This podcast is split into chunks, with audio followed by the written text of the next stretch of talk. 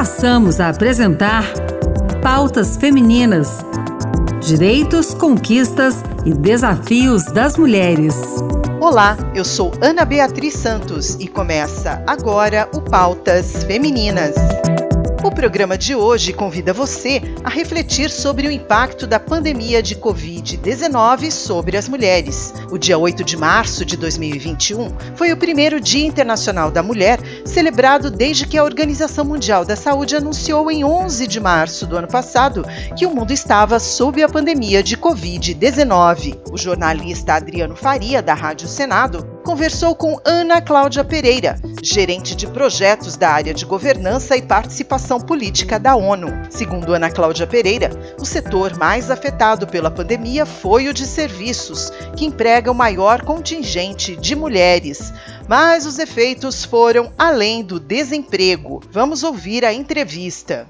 Como é que a pandemia tem causado impacto na vida das mulheres. Por exemplo, vamos aqui destacar a questão da violência doméstica. Como é que a pandemia agravou o problema da violência doméstica?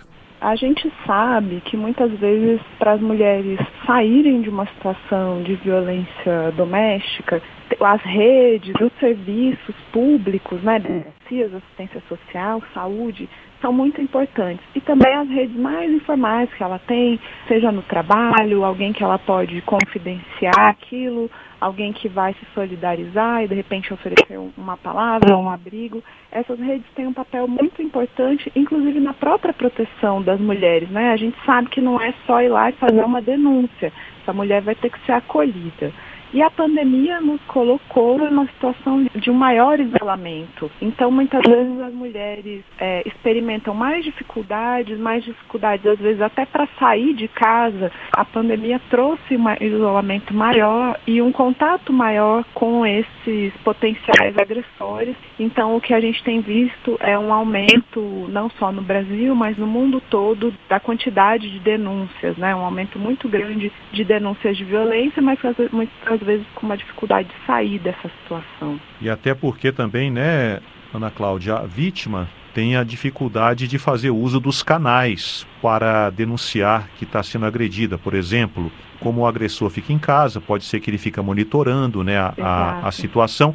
Exato. E a gente teve também, por conta, isso a gente viu em outros contextos, né, no mundo inteiro, seja epidemia de ebola ou até de zika vírus, muitas vezes os recursos dos serviços que atendem essas mulheres, em uma situação de emergência como essa, eles acabam sendo redirecionados para outros serviços que também são importantes. Mas aí, por isso que a gente fala, né, da importância de que esse acolhimento, essa, essa rede esteja funcionando, porque a situação das mulheres ela se agrava, não são todas que têm o acesso e que sabem usar as ferramentas é, pela internet. Muitas, como você disse, Adriano, têm os seus equipamentos, sua, toda a sua comunicação monitorada, mesmo é, uma ligação, né, muitas vezes não conseguem estar nem sozinhas, porque os, os, agressores eles têm realmente, é recorrente, isso não é algo que acontece só na pandemia, essa forma de controlar. Então, é bastante importante que os poderes públicos é, estendam essa rede de atendimento né, e pensem nas outras, outras formas de que podem estar mais presentes na vida dessas mulheres e cheguem até essas mulheres, porque isso pode resultar numa situação mesmo de, assim, toda violência é uma violação de direito, né, mas pode acabar com o próprio homicídio dessas mulheres.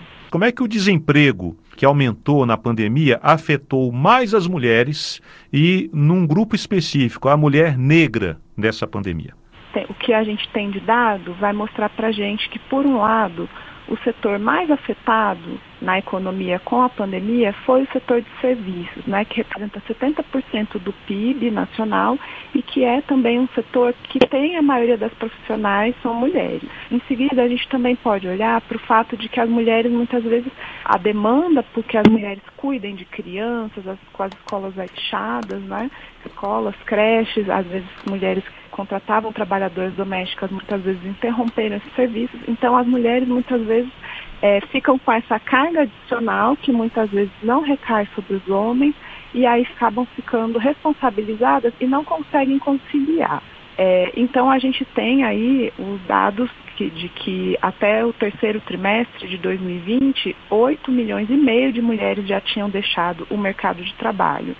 E a gente também tem a própria situação das trabalhadoras domésticas, que é uma categoria muito importante na inserção do mercado de trabalho de mulheres, sobretudo de mulheres negras, né?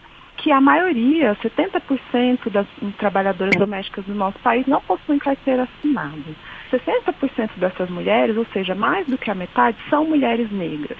Quando não tem carteira assinada, muitas vezes esse trabalho, essa relação aí de trabalho, ela deixou de existir e elas não têm acesso a todos os outros direitos que quem tem carteira assinada tem.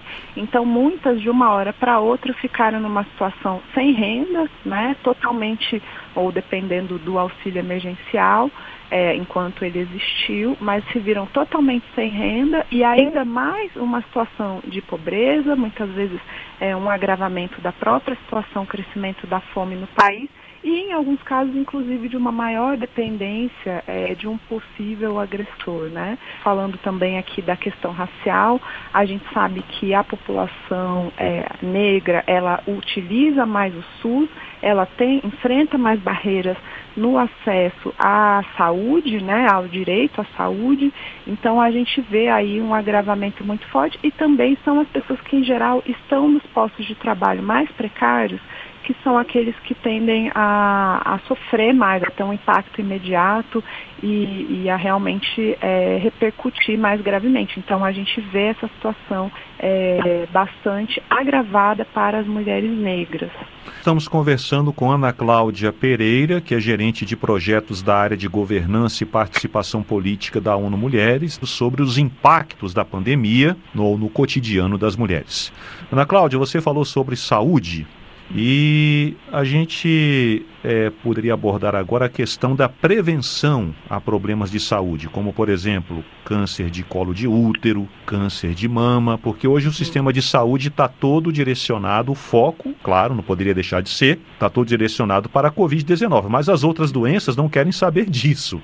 Como é que a pandemia impactou a prevenção nessas doenças é, que atingem muitas mulheres? Esse também, Adriana, é um ponto muito relevante e que a gente, de novo, já tinha. A ONU Mulheres, em março de 2020, lançou um apelo aos países no mundo todo com relação a algumas questões de impacto das mulheres. Por quê? Covid está né, tá trazendo isso para a nossa realidade de uma forma muito forte, mas é isso, o que você está apontando é algo que acontece sempre que existe uma pandemia, uma emergência de saúde, isso, que os recursos são, acabam, é, não são mais colocados nesses pontos que são prioritários, por razões que são compreensíveis, mas requerem muita atenção. Então, seja é, as rotinas de saúde de, das mulheres e maternas, incluindo pré-natal e parto, tendem a ser afetadas nesse caso, e é também o que a gente está observando durante a pandemia, né? Então a gente vai ver que todos esses exames de rotina,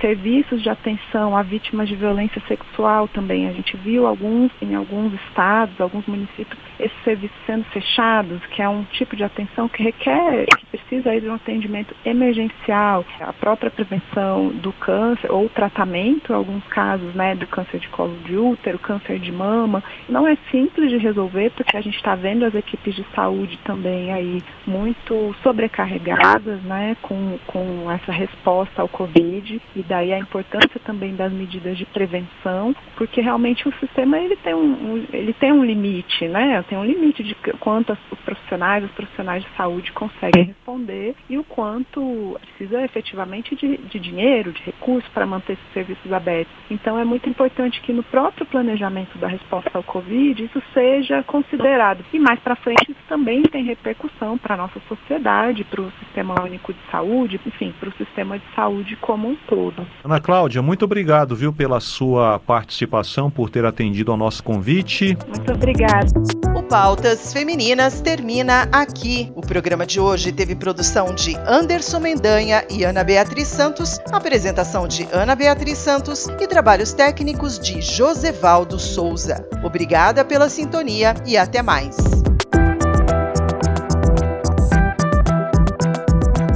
Acabamos de apresentar Pautas Femininas.